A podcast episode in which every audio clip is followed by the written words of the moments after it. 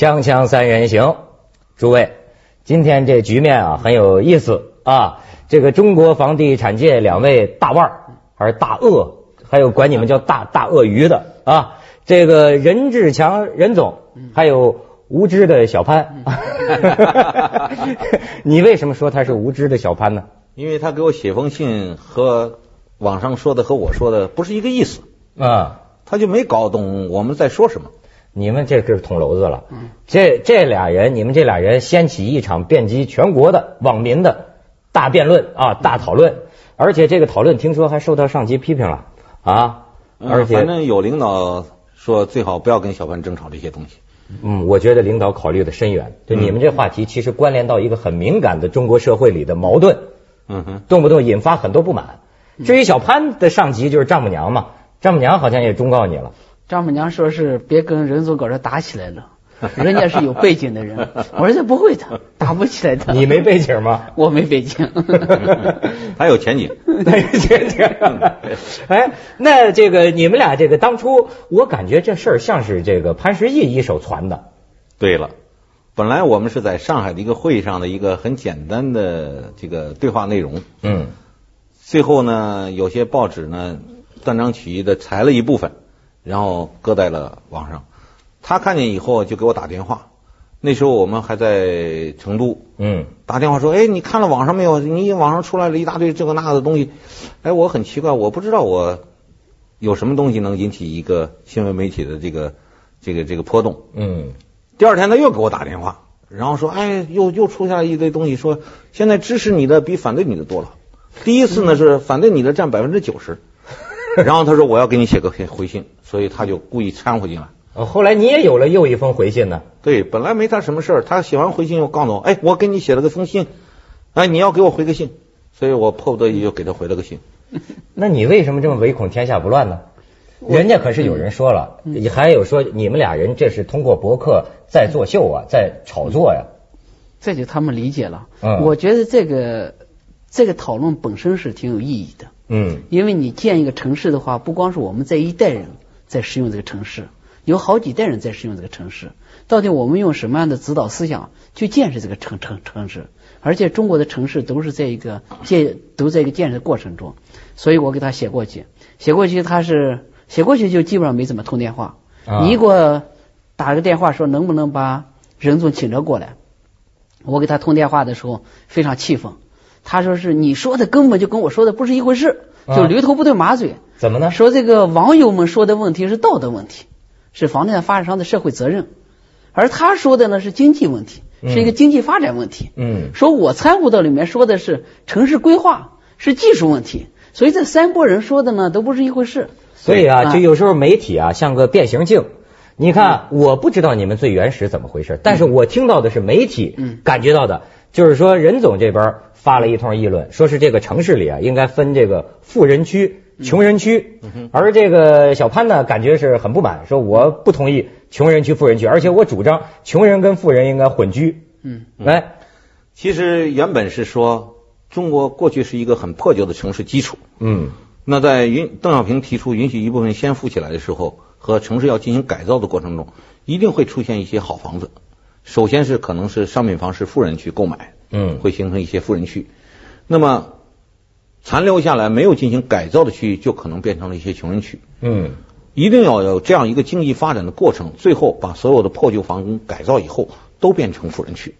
我们的目的要实现最终小康，那就逐渐在改造的过程中，可能有先有后，最后实现一个全进入这个富人区生活的这个社会。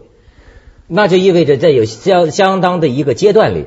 事实上是存在着一个城市里这一块是富人区，那块是穷人区的。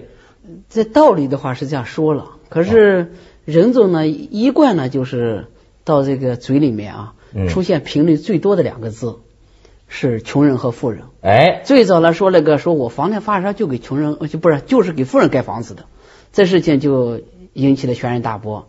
当呢别人质问他的时候，他就说国家政策上就这样写的。可是你仔细看国家政策，没有穷人富人这个词，它是高收入低收入的这样一个词。所以这个穷人富人啊，要从任总嘴里说出来啊，就好像有点变了味了似的，就好像对这个穷人有点歧视。那其实真正的破旧区里面住的人啊，不一定都是穷人。旧区里头会有一部分富人存在，但是新区里头是没有穷人存在的，或者说这些穷人是因为搬迁搬到了这些商品房区里头，他搬迁以后他已经变成富人了，因为给他补贴的那些钱已经使他拥有了自己的私有房屋财产，从穷人变成了富人。我觉得很重要的一个就是大家对穷人和富人的理解。没错，嗯，中国的这个统计办法呢是分为七个等份，然后有高收入，这个呃最高收入、高收入，呃中等偏上收入、中等收入、中等偏下收入、低收入和最低收入，嗯，对吧？我们历来统计局都按这种七种办法分配的。你觉得？假定按照美国的这个同类的统计办法，他是巨富是百分之一的人，百分之五的人是富人，然后是小富，然后中产上、中产下，然后是穷人。呃，这个低收入加穷人，如果按照美国的这种分法的话，我们的最低收入户算穷人，那么这一部分大概只占全社会的百分之二十左右的这个人群，包括最困难户，这应该算穷人。但是我现在的分法是指住房制度改革中提出的分法，就是中央文件里提出的是中等偏下的收入人群，包括低收入和最低收入户，大概占百分之总人群的百分之四十左右。嗯，这一部分人可以享受。政府社会保障性质的经济适用房待遇和廉租房待遇，那么剩下的人都应该是按照十八号国务院文件的通知和二十三号国务院文件的通知，属于购买商品房的人。就你觉得买商品房的就算富人？对。那这个小潘那房子里边你就不能再去享受政府的待遇了。小潘那房子里边住的有穷人吗？没有穷人。你他的房子里头住的一定都是富人，或者是中等收入以上的人员。但我感觉小潘提出的理想，感觉像是这个，比如说是富人家的保姆啊、洗衣工啊，这些都应该跟富人住在一块儿，这样有助于穷人、富人相互了解，呃，还会对社会治安有好处。住的可以近一点，可以近一点。对，不能够八竿子打不着的地方。如果八竿子打不着的地方，对这个城市的交通压力都很大的。其实我的观点。就是这个性的标题，性的标题就是，呃，我不赞成在新建城城市的过程中把穷人区和富人区分开，这就是我全部的观点。嗯，因为在那新建的区域中，你说的观点和我说的是两回事儿。我说的是经济发展的过程中，一定会有一部分区域是最先建成的富人区。在发展过程中的话，不光中国是这样，国外呢也是这样。可是我们新建城市呢，再往前看的时候。就不要划穷人区，穷人区在没有房子住的时候，先买一个便宜的房子住。其实这个穷人区呢，就是一个标签。标签的话，他的儿子、孙子提起来说，户口本上一看，身份证上一看，说是个穷人区出来的，他这个东西就说是本身呢是一种歧视。我觉得是社会中的一种歧视。像那现像那现在新在建的过程中，有两百万平方米、三百万平方米的经济适用房，在人们没有房子住的时候，觉得。经济适用房价格便宜的住。当我们再过两代人、三代人的时候，拿着户口本一看的话，是吧？是从经济适用房出来的，别人就会对他产生一个偏见，产生一个歧视。呃，这是你自己认为的。我说的概念是，没有改造的区域可能会穷人更多一些，因为它比较破旧，嗯，对吧？富的人可能会先进入。我指的是一种现象。就是在经济发展过程中会出现这种现象，嗯，但最终的目的是要消灭穷人区。嗯，你说的概念是经济适用房可能是我们新建的穷人区，没有一个发展商会建新新的穷人区，我们的国家也不会去建新的穷人区。嗯，可是这是一个历史的发展过程，这个历史发展过程中一定是今天是好房子的，不一定保证明天仍然是好房子，嗯，对吧？那么在发展过程中总有一些替换和变更，哦，所以最终。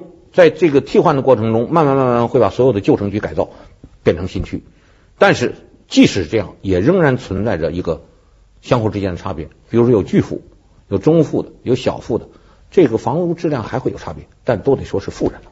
所以这个我就说嘛，咱们这个任总写的那个博客像是经济学论文，这个小潘写的好像是散文学散文，啊 你感觉有点无力嘛？咱们先去下广告，锵锵三人行，广告之后见。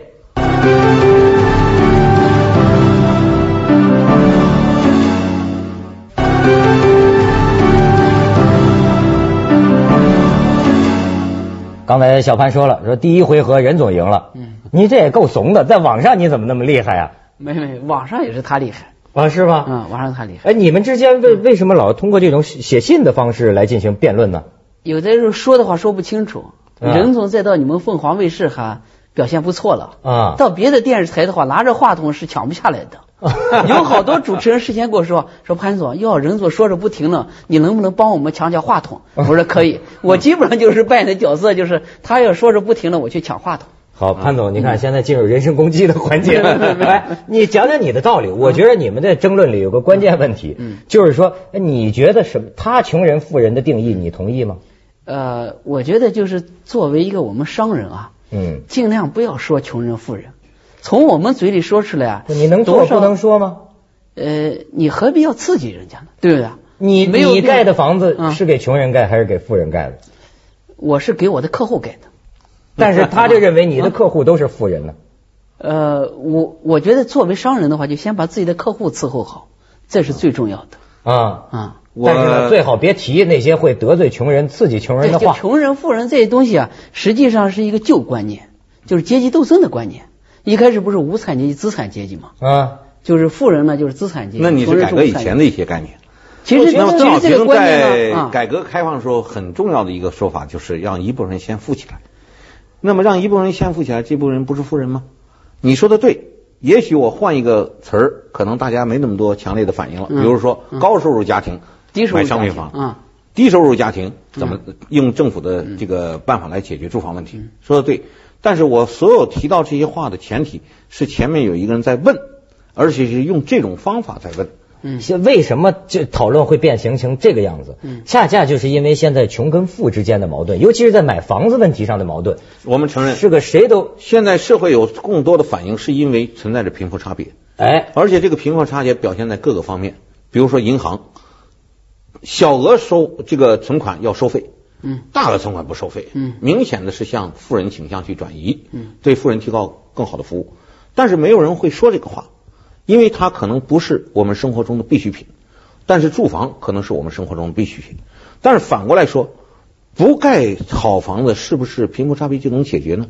解决不了，因为贫富差别是产生在前，它是个因的问题。盖好房子或者不盖好房子是个果的问题。现在讨论的更多的是把因的问题搁到了果的身上，希望这个用果来解决因的问题。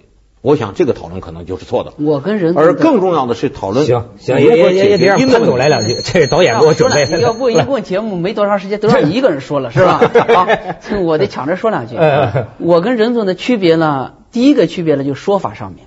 从我嘴里，我不愿意说穷人富人，我觉得这样子划分的话，呃，你这不是既要当婊子又要立牌坊吗？不，这个是一所以我给他的回信上写的挂羊头卖狗肉。这个哦我说的更狠。这这句话要掐了啊，没有吧？这哎，呃，最关键的一个就是我们俩从本质上的一个区别啊，我认为这个城市呢要混搭，混搭，就是要混合起来，不要把划划分这样清楚。那今天的穷人可能啊，你的富人住的那个好房子，那那那家伙别别墅旁边能有个穷人的这个很低标准的破房子吗？美国呢有一个老板，就是苹果店的老板，当年创业的时候是在车库里面创业的。车库里面创业之前的话，连个正经的办公室都没有，他他了，最后都成了富人了吧，最富的人了。我到旧金山去去了见一个朋友，他就说从中国大陆过来了一个学生，在他叔叔家住着，住在地下室里面，做了一个网站，网站过了几天以后卖给了个大公司，成了亿万富翁了。所以呢，就在这个社会中，我们大家都在同一个起跑线上面，不要过，不要来划分他是穷人，他是富人。今天这个富人过两天呢经营不好，可能破产了，变成一个穷人了。所以这个穷人和富人离得近一点，社会资源呃交通方方面面的都都可以相相助。另外一个最关键的就是互相之间理解，还有一个就是我们这个社会变化太快了，今天的穷人可能是明天的富人。呃，我我在你们的争论或者围绕你们俩人争论当中，我还发现一个敏感的问题嗯，我要问问你们两位哈嗯，你们心里是不是实际上觉得穷人就意味着素质低、治安因素混乱，富人相对比较有修养、比较干净些，住的地方也会安全一些？你你们对这事儿怎么看？你们两位？我认为还不完全是这样。嗯。这个，但是你在文章里常常提到啊，这种穷人区啊、治安呐、等等这些问题啊。确实，我承认，我们一直在说的经济发展过程就是个变化过程。今天你是穷人，可能明天你是富人。我们说一个最简单的例子，就是超女。超女的前三人都变成了千万富翁了，可能他们每个人都有一千万以上的广告收入了，对吧？前十名可能都有了五百万以上的这个收入了。为什么？就是因为一个公平的机会，每个人都可以去参加这个竞争，而通过这个竞争创造了财富。创造财富的过程中，自己也富了，对吧？这是一个很正常的东西。那么，当财富之间的这个歧视，而不是人和人之间的歧视，财富之间的歧视会减弱的时候，那么在这个区域里头就可能会更加和谐。在国外大部分地区可以看到，越是富人区越没有围墙，越是穷人区越可能有围墙。因为穷人和穷人之间混住的时候，反而要担心你拿了我一根木材，对吧？或者说你占了我家的地方。但是在富人区的时候，反而是显出来这个绿地是大家共享的，我门前没有围墙。我们现在要解决的恰恰是要达到这样一个目的。比如说，大连市政府很明确的是要拆除所有的围墙，让绿地共共享。嗯，那么就是要创造一个更加和谐的机会。而今天我们现在还没有到这个地步，所以富人为了保护自己的财产，反而是要搭围墙。嗯，落后没有改造的区域，比如说很多胡同啊等等，反而是没有围墙。其实围墙在中国是一个很典型的文化，比如说四合院，它实际上是为了防务外来侵略，所以而建的一个四合院，四面保护起来。比如说我们的长城，实际上这些防贼的，对四合院搭墙，哎，四四合院的里头很多什么门栓、门杠，这个门眼儿，这个很多都是为了防贼而而而形成一种文化。嗯，因此现在刚富起来的人也用这种文化去搭围墙，对吧？所以出现了很多院子。但是如果我们所有的区域都改造的更好的时候，下一步的责任就是要拆除围墙，让所有的社会这个互相之间可以达到共享。嗯但是那个时候的贫富差别会相对缩小了。说起围墙这事儿，好像小潘也有他的观点。咱们先去一下广告，这个我那这问题怎么轮你说话就去广告了呢？锵锵三人行，广告之后见。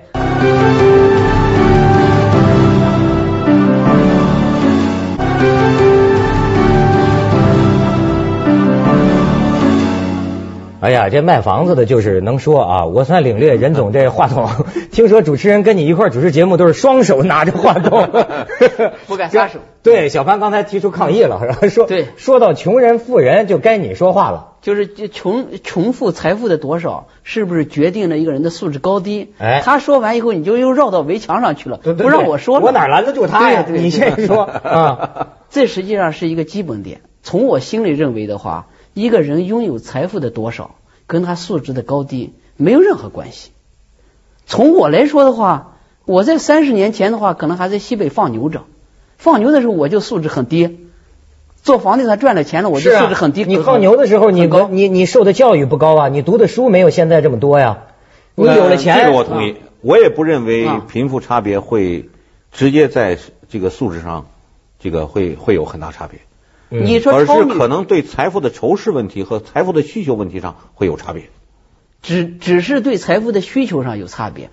关于这个人的素质，就是人的素质，可能说起来比较虚一点了，就是推导出来的犯罪率啊这些东西来推导的话，没任何关系，就是跟你拥有财富的多少没任何关系。是，但为什么通常我你在这个文章里也提到啊，像这个我是美反对他美国的一些贫民窟、一些贫民区，那里确实表现出犯罪率高啊。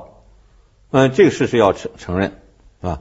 我们目前来看这个北京市的犯罪率中，民工的犯罪率是略高一些的，嗯贫困地区的人的犯罪率是略高一些的，这个你要你要承认。民工是不是这个城市的固定人口？不是固定人口的话，他可能就是拿了就走，他也没有形成一个互相认识不认识这样一个文化。我觉得这个有可能，就在同一个城市里面，都是这个城市的居民的话，财富的多少跟这个人口的素质的高低、犯罪率没关系，没关系吗？没关系。那为什么现在城市里很多围墙呢？就他说到的围墙问题，你有什么回应呢？围墙呢，我觉得这个围墙是一个特别糟糕的一个东西。其实围墙多的地方，常常是犯罪率高的地方。你看像，呃，他在第二封信中给我举了个例子，说是洛杉矶做得很好，有好多的围墙，富人区。不是富人区没有围墙，你把信给看错了。无知的小潘嗯，富人区是没有围墙的，是穷人区有围墙。啊，所以他举的很多犯罪例子，在洛杉矶都很清楚，是穷人区有大量。洛杉矶的犯罪越是犯罪率高，才越需要围墙，越是犯罪率低，越不需要围墙。那不成监狱了吗？啊，穷人区犯罪率高就弄个围墙围起来。嗯，在国外就是这样，而我们现在是相反的。在目前国内的情况看，凡是好的商品房区，反而设了比较大的围墙。这个但是在围在这个围墙之内的区域区之间，不再有围墙了。啊啊，而在穷人区里头，不但大的范围有，嗯可能小的范围还有。嗯，好围墙，围墙不好。围墙不合适。对这个，因为他说的比较多，我不就给给只能用这样的话先抢过来是吧？嗯因为围墙围起来，你看我们看一个犯罪率啊，就是强奸率，嗯，就是一呃十万个人里面有几个人被强奸了，这是你衡量住房品质的一个重要标准吗？安全的标准。安全人如果啊是生活这个城市里面，如果是围墙的话，围着起来，整个社会上所有的人都没办法去监督了。如果是一个没有围墙的城城市，好多人在那监督着你。结巴了，哎结巴了，是这哎这个重新录，重新录，重新录。接着说，接着说，接接着说啊啊，接着说。这个监督是有可能的。嗯比如说四合院，嗯传统的四合院是院内的人互相之间进行监督。嗯如果是一个成熟小区，是小区之内的人互相监督。嗯这个小区和社会可能有局部的隔离，对吧？但是是小区之内的互相监督。那么我我说这个洛杉矶之所以会富人区就反而没没有，嗯恰恰是